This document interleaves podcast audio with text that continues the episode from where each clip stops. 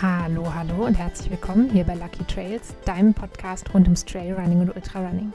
Ich bin Vicky, ich bin dein Host hier bei Lucky Trails und ich freue mich, dass du wieder eingeschaltet hast. Ich freue mich auch über alle neuen Hörerinnen und Hörer, die dabei sind. Das sind diese Woche oder in den letzten Wochen einige neue dazugekommen. Ähm, sehr schön, dass ihr da seid. Ähm, es gibt hier jeden Mittwoch eine neue Folge zu hören ähm, zu allen möglichen Themen rund ums Laufen, ums Traillaufen, ums Ultramarathonlaufen.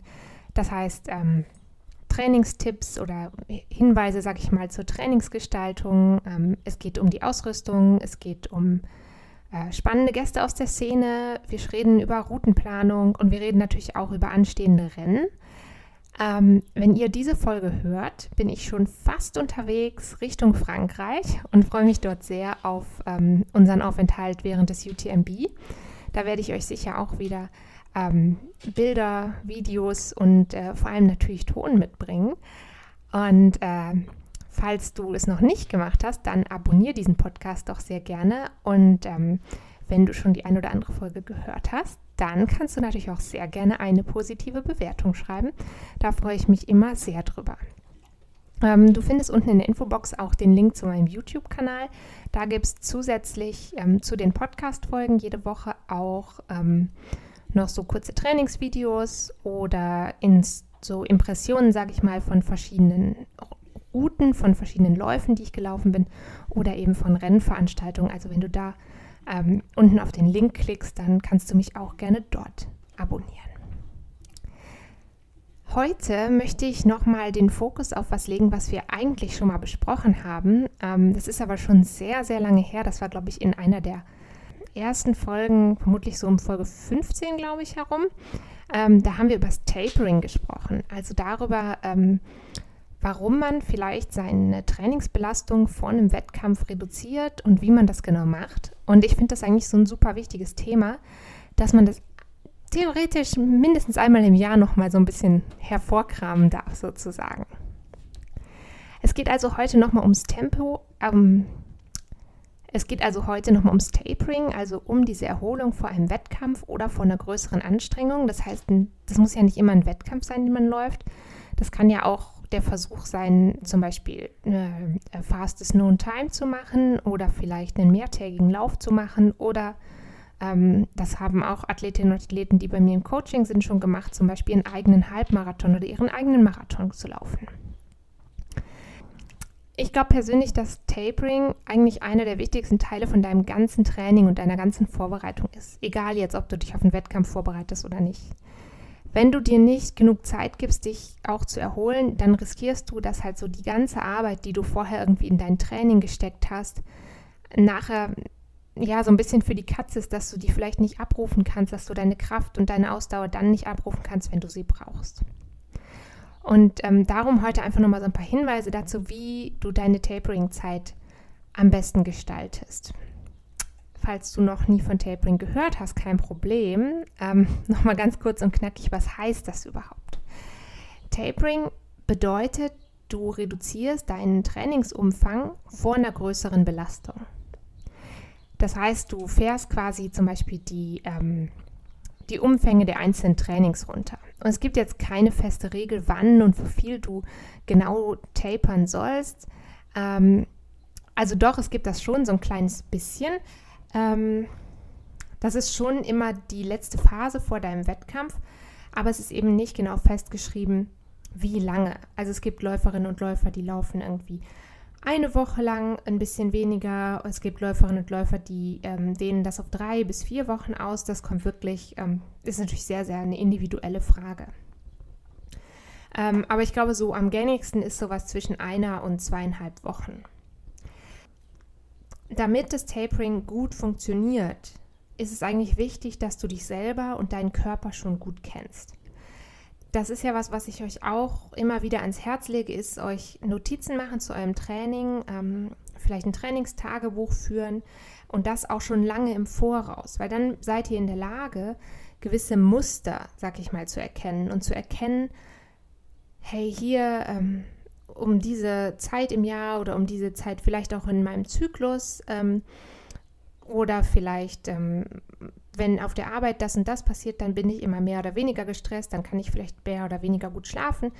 Ähm, das wirkt sich dann entsprechend auf dein Training aus. Und wenn du solche Muster eben kennst, dann kannst du darauf viel, viel besser reagieren und dann kannst du sowas natürlich auch in deinem Tapering mit einbauen. Warum macht man das? Man macht das eigentlich, also während dieser Tapering-Phase hat dein Körper ja Zeit, sich von den sehr harten Trainingsbelastungen zu erholen, kleine Verletzungen auszukurieren. Ähm, diese Erholungszeit ist eben super wichtig, damit du dann quasi wirklich wieder, ja, up to date sozusagen bist ähm, mit deinem Körper und mit deinen Kräften. Vielleicht so ein kleines Beispiel. Wir haben ähm, in der letzten Folge habe ich euch ja von dem Bootcamp-Wochenende sozusagen berichtet, was mein Mann und ich gemacht haben, um ihn auf den ähm, TDS beim UTM Beats vorzubereiten. Und das war eigentlich wie so ein letzter sehr harter Trainingsreiz vor dem Wettkampf. Den haben wir da für ihn eingebaut. Ähm, letztes Wochenende haben wir dann nochmal einen etwas lockereren ähm, Reiz gemacht und jetzt geht er eben wirklich so ins, ins Tapering rein und fährt das Training wirklich ganz inten ja, quasi intensiv runter. Ähm, die Idee ist eben, dass er dann zum Startzeitpunkt des Wettkampfs sein Potenzial voll ausschöpfen kann. Jetzt war natürlich die Frage, was, was macht man jetzt genau während des Taperings? Ähm, eigentlich kann man so grundsätzlich sagen, alles, was dir und deinem Körper gut tut. Das heißt aber gleichzeitig auch, keine Experimente machen. Das ist eigentlich somit das Allerwichtigste, was du jetzt bedenken musst. Ähm, es gibt aber schon so ein paar grundsätzliche Empfehlungen. Ähm, als erstes mal ähm, erstmal natürlich etwas weniger laufen. Das heißt, die Umfänge pro Lauf reduzieren, nicht unbedingt die Anzahl der Trainings. Also wenn du jetzt zum Beispiel in der Vorbereitung vier oder fünfmal die Woche gelaufen bist, dann schon auch bei vier oder fünfmal die Woche bleiben aber vielleicht so die ähm, Trainings um, sage ich mal, wenn du jetzt zwei Wochen Tapering machst, in der ersten Tapering-Woche vielleicht um 20, 25 Prozent reduzieren und dann in der Woche selbst vor dem Wettkampf ruhig nochmal reduzieren, so um 30, bei manchen Läuferinnen und Läufern auch ähm, bis zu 50 Prozent reduziert. Was ich trotzdem empfehle, ist ähm, in einem gewissen Maß auch sowas wie härtere Trainingsreize, also zum Beispiel Intervalle beizubehalten, aber natürlich jetzt nicht mit der Idee, dass du jetzt da bei jedem Training so, sag ich mal, all out gehst, sondern schon so ein bisschen mit der Idee, ähm, vielleicht, ähm, wenn du bisher Strides gemacht hast, vielleicht nur noch vier kurze zu machen statt acht längeren oder so, aber dass du schon noch so ein bisschen diesen, diesen Trainingsreiz beibehältst.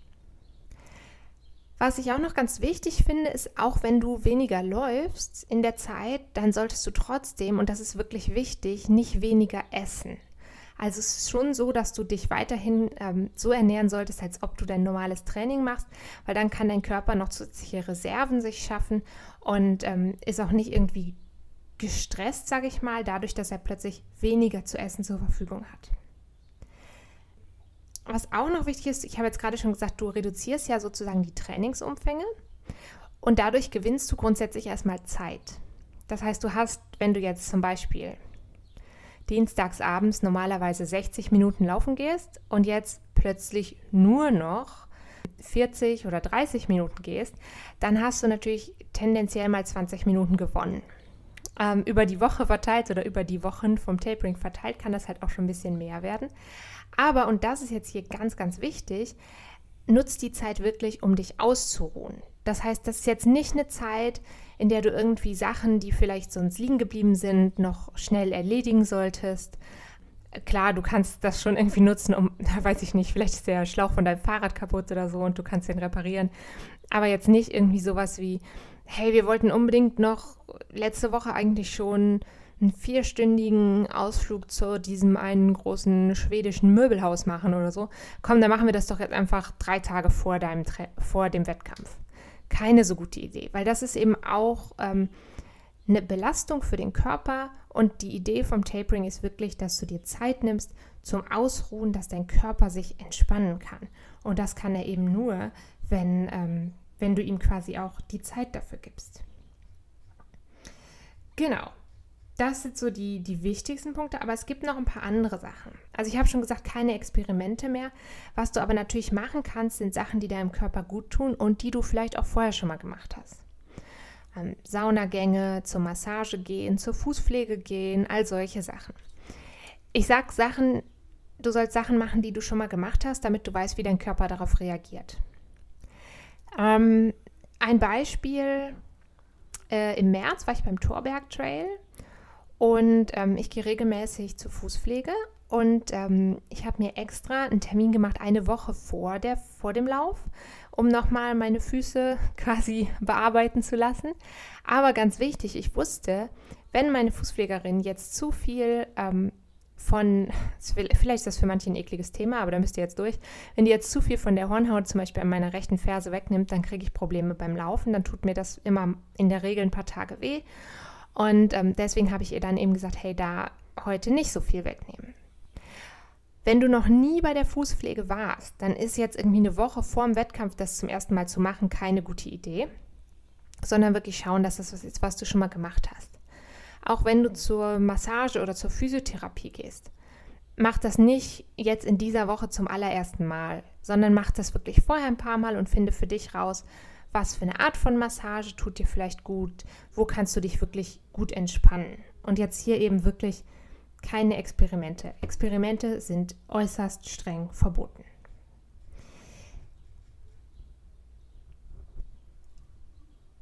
Was ich auch noch ein wichtiges äh, Feld finde in Sachen Erholung, ist das Thema Schlaf. Ähm, und oft ist es so, dass man durch die etwas geringere Trainingsbelastung ähm, vielleicht ein bisschen das Gefühl hat, hey, ich kann nicht so gut einschlafen, man ist vielleicht einfach nicht so müde, körperlich nicht so müde und das ist ja auch gut so, weil das ist ja das Ziel, was wir haben wollen. Aber es gibt natürlich auch ähm, Leute, die dann zum Beispiel Schlaf- oder Einschlafprobleme entwickeln. Und auch da gibt es natürlich Techniken, sag ich mal, um daran zu arbeiten. Ähm, das wäre zum Beispiel sowas wie Meditation. Ähm, das wäre auch sowas wie Routinen beizubehalten. Zum Beispiel, ähm, wer abends ein Hörspiel hört zum Einschlafen, kann sich das anmachen. Oder ähm, was ich jetzt seit einiger Zeit mache, seit ein paar Wochen, ich mache so eine Art, ja, eine Übung, um quasi meine Aufmerksamkeit wirklich auf das Hier und Jetzt zu lenken.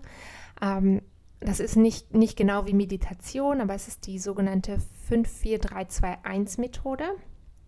Und bei der geht es darum, ähm, ich lege mich quasi abends ins Bett und dann ähm, schaue ich erstmal, dass ich ganz zur Ruhe komme und versuche zum Beispiel fünf Sachen, die ich sehen kann, aufzuzählen. Wenn ich fünf Sachen, die ich sehen kann, aufzähle, danach gehe ich dann zum nächsten Schritt, dann würde ich zum Beispiel vier Sachen, die ich fühlen kann, aufzählen. Das kann zum Beispiel sowas sein wie ähm, das Kopfkissen unter meinen Händen oder so. Oder das kann ähm, die Bettdecke auf meinen Zehen sein. Solche Sachen. Danach würde man drei Sachen aufzählen. Das muss man im Übrigen auch nicht laut machen. Ich mache das immer leise für mich, die ich hören kann. Und dann äh, zwei Sachen, die ich riechen kann und eine Sache, die ich schmecken kann. Und das hilft total dabei, so ein bisschen ähm, runterzukommen, äh, zur Ruhe zu kommen und sich wirklich nur auf das zu konzentrieren, was jetzt gerade Sache ist. Ähm, ist auch sonst eine Technik, die ich gerne so im Alltag versuche anzuwenden, wenn mir alles irgendwie ein bisschen zu viel wird. Einfach einmal fünf, fünf bis zehn Minuten, viel länger dauert das ja nicht, je nachdem, wie schnell man quasi Gerüche definieren kann oder so. Ähm, und das hilft eben wirklich einmal wie tief durchatmen und ähm, wieder von vorne loslegen. Was ich auch noch super wichtig finde und was, glaube ich, oft ein bisschen unterschätzt wird, ist, die Tapering-Phase ist nicht mehr die Phase, um jetzt noch irgendwas an deiner Ausrüstung zu ändern. Du solltest deine Ausrüstung eigentlich ähm, zum Beispiel beim letzten großen Lauf ähm, nochmal genau überprüft haben. Du solltest da die Ausrüstung getragen haben, die du nachher auch benutzen willst. Und jetzt ist nicht der Zeitpunkt, um noch irgendwas auszutauschen. Klar, es kann irgendwie passieren, dass kurz vorm Rennen nochmal was kaputt geht, dass ein Stock kaputt geht zum Beispiel. Ähm, dann muss man den natürlich austauschen, aber im Idealfall hast du alles vorher getestet, dir früh genug angeschafft und vielleicht ähm, auch die, zum Beispiel die richtig eingelaufenen Schuhe so lange eingelaufen, bis sie gut waren. Und dann ähm, vielleicht jetzt auf den letzten Läufen läufst du eher nochmal Schuhe, die du im Rennen selber nicht läufst. Also einfach, dass du ganz sicher sein kannst, deine Ausrüstung, die stimmt. Das nimmt dir nachher auch ganz, ganz viel Stress am Wettkampftag, wenn du einfach weißt, hey, ähm, ausrüstungstechnisch bin ich gut vorbereitet und natürlich auch körperlich und äh, fitnessmäßig bist du auf jeden Fall auf dem richtigen Stand. Das ist eben auch ganz wichtig, ähm, während des Taperings sich immer wieder bewusst zu machen, du machst dir in dieser Phase auf keinen Fall irgendwas kaputt. In den letzten zwei Wochen vor einem Wettkampf gibt es kein Training mehr, das dich irgendwie noch weiterbringt. Im Sinne von, du kannst da jetzt noch irgendwelche Optimierungen am Muskel oder am Bewegungsablauf oder so machen. Das ist alles Arbeit, die du vorher gemacht hast, in den ganzen vielen Wochen und Monaten vorher. Was du jetzt in den letzten zwei Wochen noch machst, das ist eigentlich wirklich nur noch aufrechterhalten, sozusagen aufrechterhalten deiner, deiner ähm, Kondition und deiner Kraft und so weiter. Ähm, das hat aber nachher keinen direkten Einfluss mehr darauf, ähm, wie gut du unterwegs bist. Also wenn du zum Beispiel noch nie Lauftechnik gemacht hast, dann brauchst du auch nicht jetzt in der letzten Woche vor dem Wettkampf noch damit anzufangen. Nimm dir das dann lieber vor, ähm, das nach dem Wettkampf regelmäßig einzubinden. Und vielleicht noch ein Punkt, ähm, der auch so ein bisschen ähm, immer wieder, den ich auch immer wieder beobachte, ist Thema Alkohol.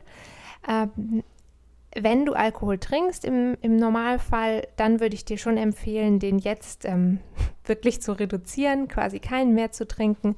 Ähm, die Verlockung ist natürlich groß, wenn man abends plötzlich ähm, mehr Zeit hat, vielleicht abends ähm, dann doch noch ein Bier trinken zu gehen mit Freunden, aber das wäre eben so ein bisschen kontraproduktiv, so kurz vor dem Wettkampf.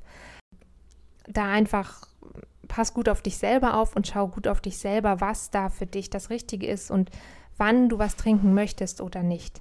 Und ähm, also ich persönlich verzichte dann eben immer komplett darauf. Ich verzichte auch so schon immer oder trinke so schon immer eher sehr wenig. Und direkt in der Woche vor dem Wettkampf, während des Taperings, sollte das eigentlich absolutes Tabuthema sein.